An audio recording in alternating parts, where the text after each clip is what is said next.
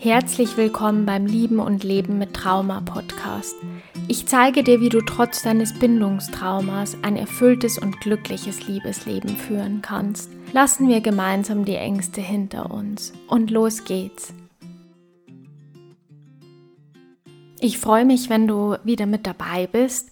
Vielleicht hast du schon gemerkt, das Format des Podcasts hat sich ein wenig verändert. Und zwar möchte ich mich in Zukunft mehr auf das Thema Bindungstrauma spezialisieren. Zum einen Viele von euch wissen es vielleicht schon oder haben es auf Instagram auch mitbekommen, weil es mich selbst auch betrifft und ich gemerkt habe, dass dieses Thema ganz viel Einfluss auf uns, auf unsere Beziehungen hat, wie wir Beziehungen leben, wie wir auch den Umgang mit anderen Menschen erleben, wie wir dort von Emotionen gesteuert werden. Und das sind alles ganz, ganz wichtige Dinge für unser Liebesleben und auch für unsere Beziehungen. Und wenn du dir jetzt denkst, das Thema hat sich komplett verändert, das ist nicht so. Also ich habe jetzt natürlich beabsichtigt auch den Namen des Podcasts geändert. Aber ich möchte euch an der Stelle einfach nochmal ganz deutlich sagen, das Thema betrifft uns alle und oft ist es uns vielleicht auch gar nicht so sehr bewusst. Und wenn du jetzt jemand bist, der vielleicht sagt, hey, ich komme immer wieder in dieselben Situationen, vielleicht sogar auch in toxische Situationen oder in Beziehungen, in denen ich bleibe, obwohl ich nicht glücklich bin, oder es fällt mir nach Trennungen auch extrem schwer, das Ganze loszulassen oder mir fällt es schwer, mich überhaupt zu trennen, weil meine Ängste so stark sind, egal ob während einer Trennung, nach einer Trennung, auch in einer Beziehung meine Ängste so stark sind. Ich nenne euch mal die Stichwörter Verlustangst und Bindungsangst. Das sind ja auch Ängste, die ihren Ursprung in deiner Vergangenheit haben. Und ein Bindungstrauma, das kann natürlich in deiner Kindheit vorgefallen sein, es kann aber auch später passiert sein. Also es kann auch sein, dass du so eine schlimme Trennung erlebt hast, auch im Erwachsenenalter, die dich total geprägt hat und die auch traumatisierend für dich war.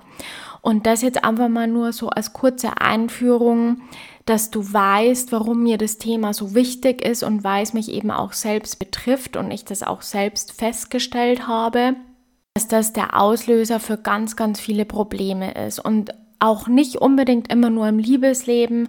Es gibt auch andere Situationen, auch beruflich, unter Freunden, in der Familie, wo das einfach einen wirklich großen Einfluss hat. Deswegen habe ich mich auch entschieden, mich auf die Traumatherapie, aber nicht in Bezug auf Schocktrauma mich zu spezialisieren, sondern wirklich auf Bindungstrauma und Entwicklungstrauma zu spezialisieren, weil ich einfach der festen Überzeugung bin, dass das dieser Grundstein ist, was Bindungen, Beziehungen angeht und wie wir gelernt haben, Bindungen zu leben. Und es ist so wichtig, dass wir da einfach genauer hinsehen und uns besser kennenlernen in dieser Hinsicht.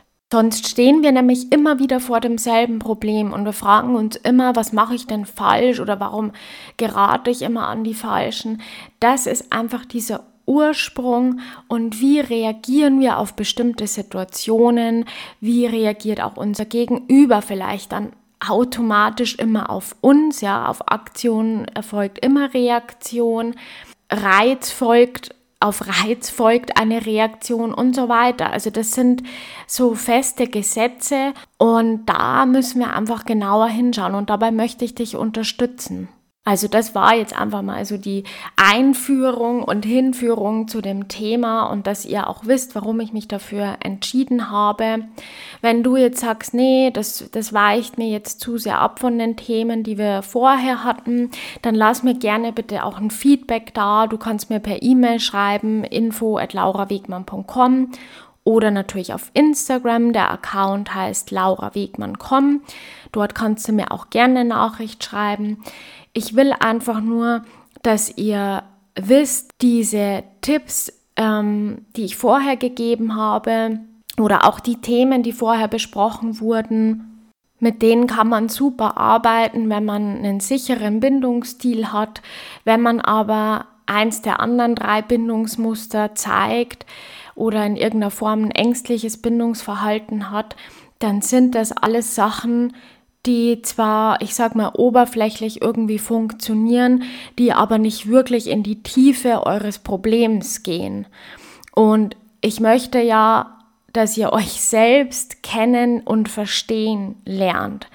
Und ich möchte, dass ihr langfristig und auch wirklich mit Erfolg schöne und gesunde Beziehungen führt. Und das ist einfach mein Grund und auch meine Vision.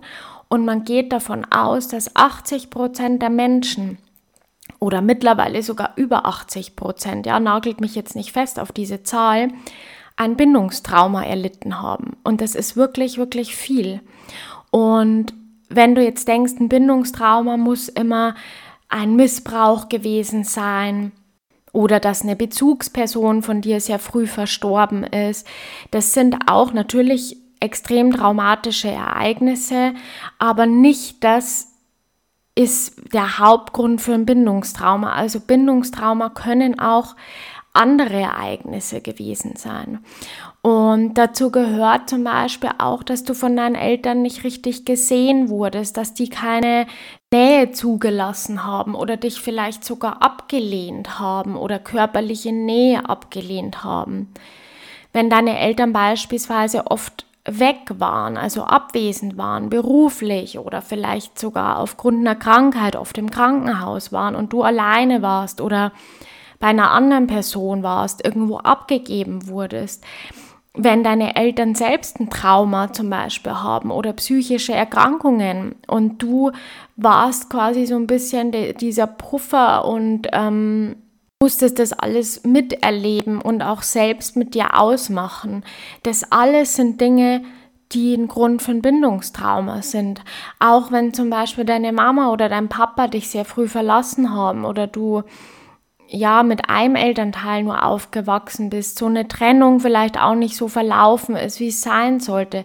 Das sind alles Dinge, die du mitbekommen hast und auch in einer Form konditioniert wurdest. Du wurdest konditioniert, wie du mit deinen Emotionen, mit deinem Bedürfnis nach Nähe umzugehen hast, weil dir als Kind überhaupt nichts anderes übrig geblieben ist.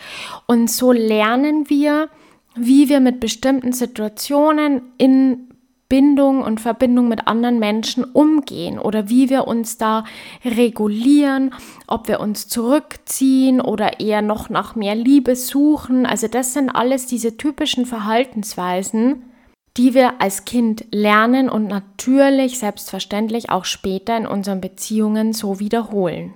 Und ich will da jetzt auch gar nicht irgendwie zu philosophisch werden, aber denkt mal drüber nach. Ich meine, es macht total Sinn, ja, es macht total Sinn, wenn wir merken, wir reagieren immer wieder gleich oder vielleicht überreagieren wir sogar oder wir ziehen immer wieder gewisse Menschen in unser Leben oder wir springen eher auf gewisse Menschen immer wieder an, die diese Dinge in uns auslösen. Ja klar, das ist wie ein Magnet, das ist das, was wir gelernt haben.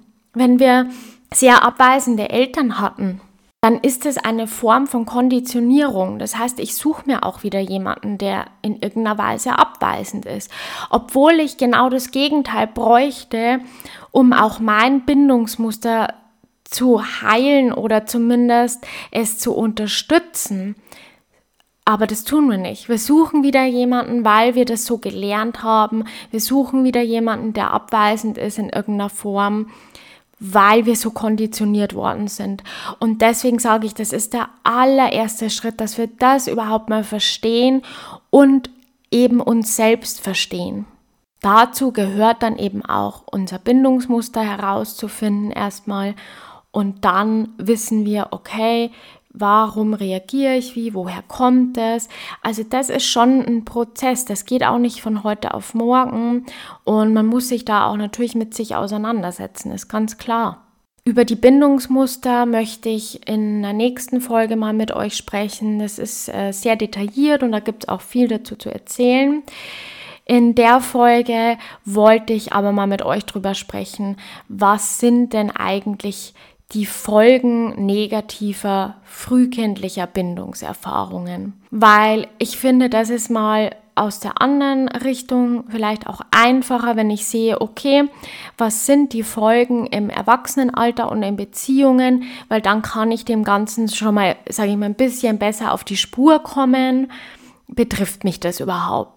Und wenn man da bei sich entdeckt, ja, das trifft zu, dann finde ich, dann können wir gemeinsam weitermachen, weil ich möchte das jetzt schon auch so mit euch aufbauen, dass das alles auch einen Sinn hat und wie ich das auch in der Therapie machen würde. Das heißt, wir gehen jetzt einfach erstmal auf Spurensuche.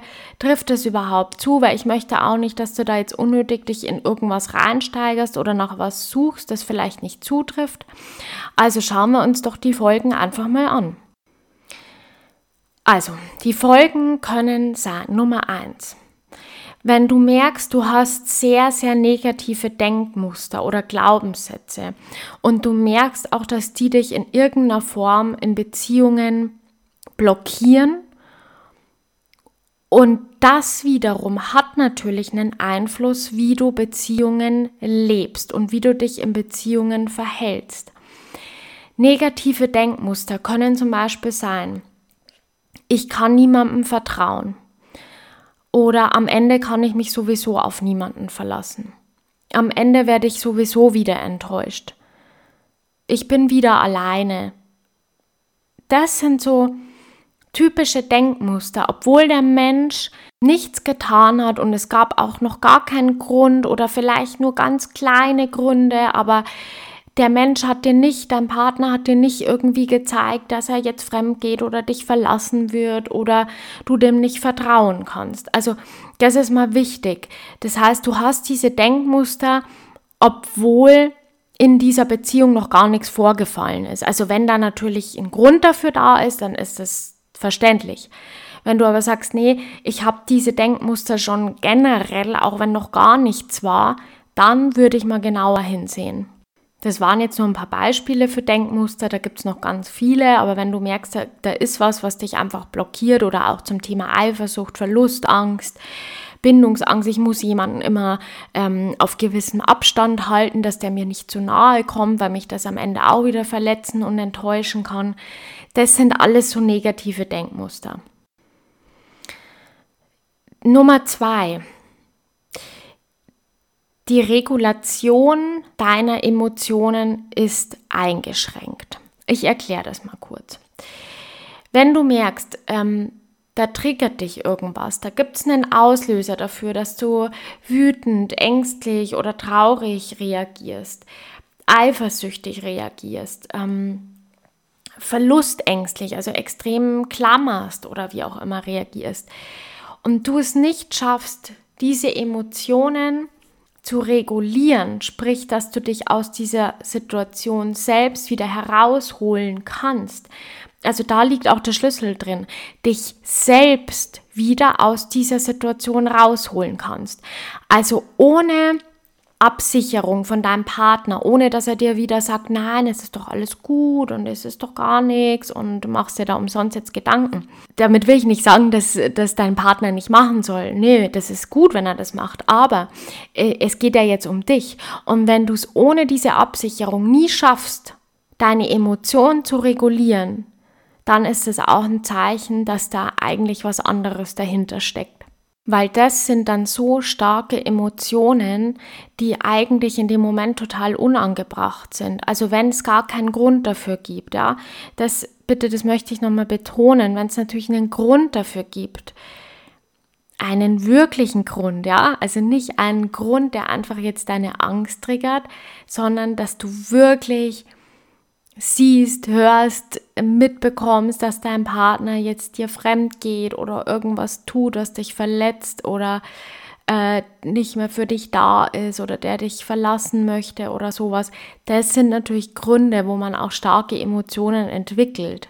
Ich spreche jetzt eher von Situationen, ähm, wo du dich selbst hinein manövrierst durch deine Gedanken und durch deine Angst, die eben aufgrund einer Erinnerung bei dir ausgelöst wird. Also eine Erinnerung aus deiner Kindheit oder eine andere Situation, wo du sagst, oh, Moment, das erinnert mich doch an die Situation mit wem anders oder damals als Kind, das ist ja das Problem.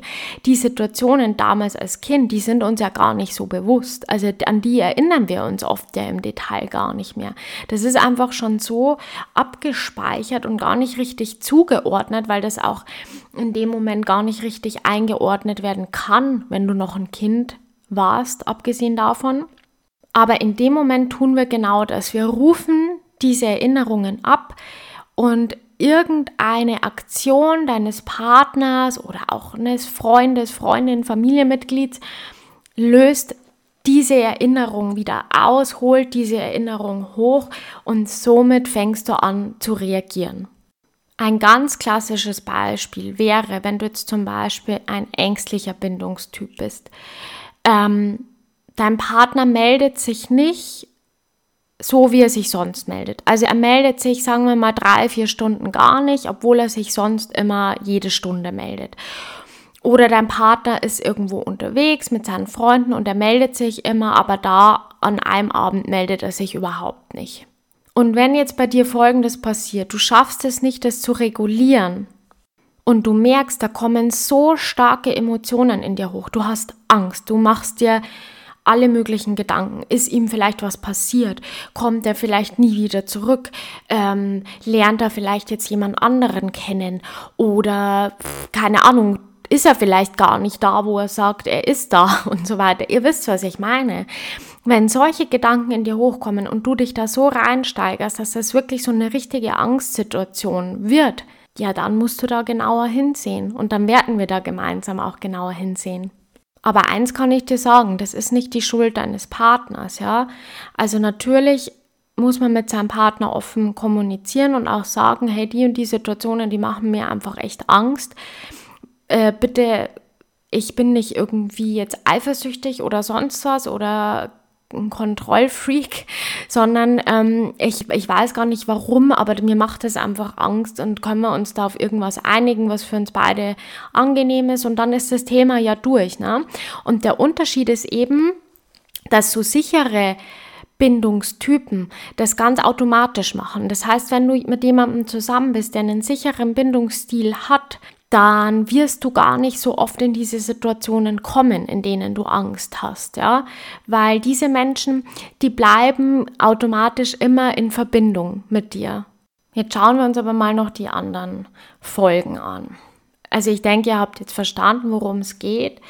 Ähm, das führt auch dazu, diese Emotionen und diese Regulation, die euch in dem Moment nicht möglich ist, dass ihr auch generell nicht so stressresistent seid und dass ihr sehr anfällig vielleicht auch für andere psychische Krankheiten seid, also für Burnout, Depressionen, Angst oder Zwangsstörungen. Also wenn man diese Widerstandsfähigkeit oder auch Resilienz nennt man das ja mittlerweile nicht hat, dann bist du natürlich für alles irgendwie anfälliger, ja, weil du einfach auch oft aufgrund von solchen negativen Bindungserfahrungen sehr sensibel bist. Ja, vielleicht hast du auch mal das Wort Hochsensibilität schon gehört. Solche Menschen sind oft ganz sensibel, auch für Stimmungen und für das Außen. Und das folgt zu so vielen Reizen, mit denen wir gar nicht umgehen können, ja. Und das wird uns dann irgendwann alles zu viel, weil wir irgendwie jede Stimmung und jede Handlung und jede Situation genau analysieren. Und ich weiß, wovon ich spreche, nur so am Rande. Ich kenne das und mir geht es genauso. Was uns aber gleichzeitig, jetzt mal das Positive, auch zu total empathischen Menschen macht, die sich hervorragend in andere Menschen hineinversetzen können und deswegen auch oft in solchen Berufen zu finden sind. Es gibt wie immer, ja, gute und schlechte Seiten, das wisst ihr ja. Aber zu den guten, da möchte ich auf jeden Fall eine extra Folge noch machen. Die gibt es auch, keine Sorge. Also, ähm, was auch noch eine Folge ist, dass du ein sehr negatives Selbstbild von dir hast oder vielleicht gar kein Selbstbild hast. Das heißt, wenn du dich irgendwie immer abgeschnitten fühlst von der Welt und dich nicht richtig fühlst oder du immer das Gefühl hast, du bist hier irgendwie kein Teil von irgendwas so richtig und hast immer das Gefühl, ich gehöre da irgendwie nicht dazu. Ich bin irgendwie anders als die anderen und irgendwie habe ich ganz andere Erwartungen und Wünsche und ich will, dass alles irgendwie intensiver ist oder vielleicht sogar viel distanzierter ist. Ja, diese Gegensätze. Oder eben wirklich ein sehr negatives Selbstbild. Das heißt, dass du ganz schlecht über dich selbst denkst und auch denkst, dass du es nicht wert bist, geliebt zu werden, dass du das gar nicht verdient hast. Und das ist natürlich dann das Extrem und das kann aber auch eine Folge davon sein. Klar, wenn dir jemand als Kind sagt oder einredet, dass du nichts wert bist, dass du schlecht bist, dass du nicht gut genug bist, was soll da auch als andere Folge draus entstehen? Das ist ganz logisch, traurig, aber logisch. Und auch da gibt es eine Möglichkeit dran zu arbeiten. Und ich wollte euch jetzt mit dieser Folge einfach nur sagen, es gibt ganz, ganz viele ja, Einflüsse, die durch unsere Kindheit jetzt auch wirklich unsere Beziehungen beeinflussen. Es gibt so viele Trigger, Auslöser aus unserer Vergangenheit, die uns oft gar nicht bewusst sind warum wir so denken, reagieren, handeln, warum wir vielleicht anders sind, sensibler, aber auch empathischer sind für bestimmte Dinge, ängstlicher sind. Und da helfen eben diese Standardtipps, sage ich mal, wenig, weil das ist einfach ein erlerntes Verhalten, das ist eine Konditionierung und die gilt es zu durchbrechen. Das ist ja eben der Punkt. Das heißt, wir können nicht uns einfach denken, ja, nee, ich bin jetzt nicht schlecht, ich bin gut und ich bin liebenswert. Das funktioniert nicht.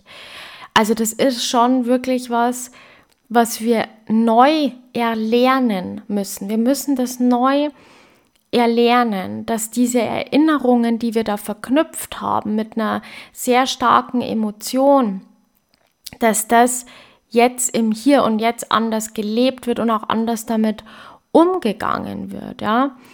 Und wir wahrnehmen, wie unser Körper reagiert, wie Gefühle in uns hochsteigen, wann reagieren wir wie, ähm, dass wir diese Signale aus unserer Vergangenheit überhaupt erstmal finden, die diese Programme, sage ich mal, in uns auslösen. Das ist ja der allererste Schritt.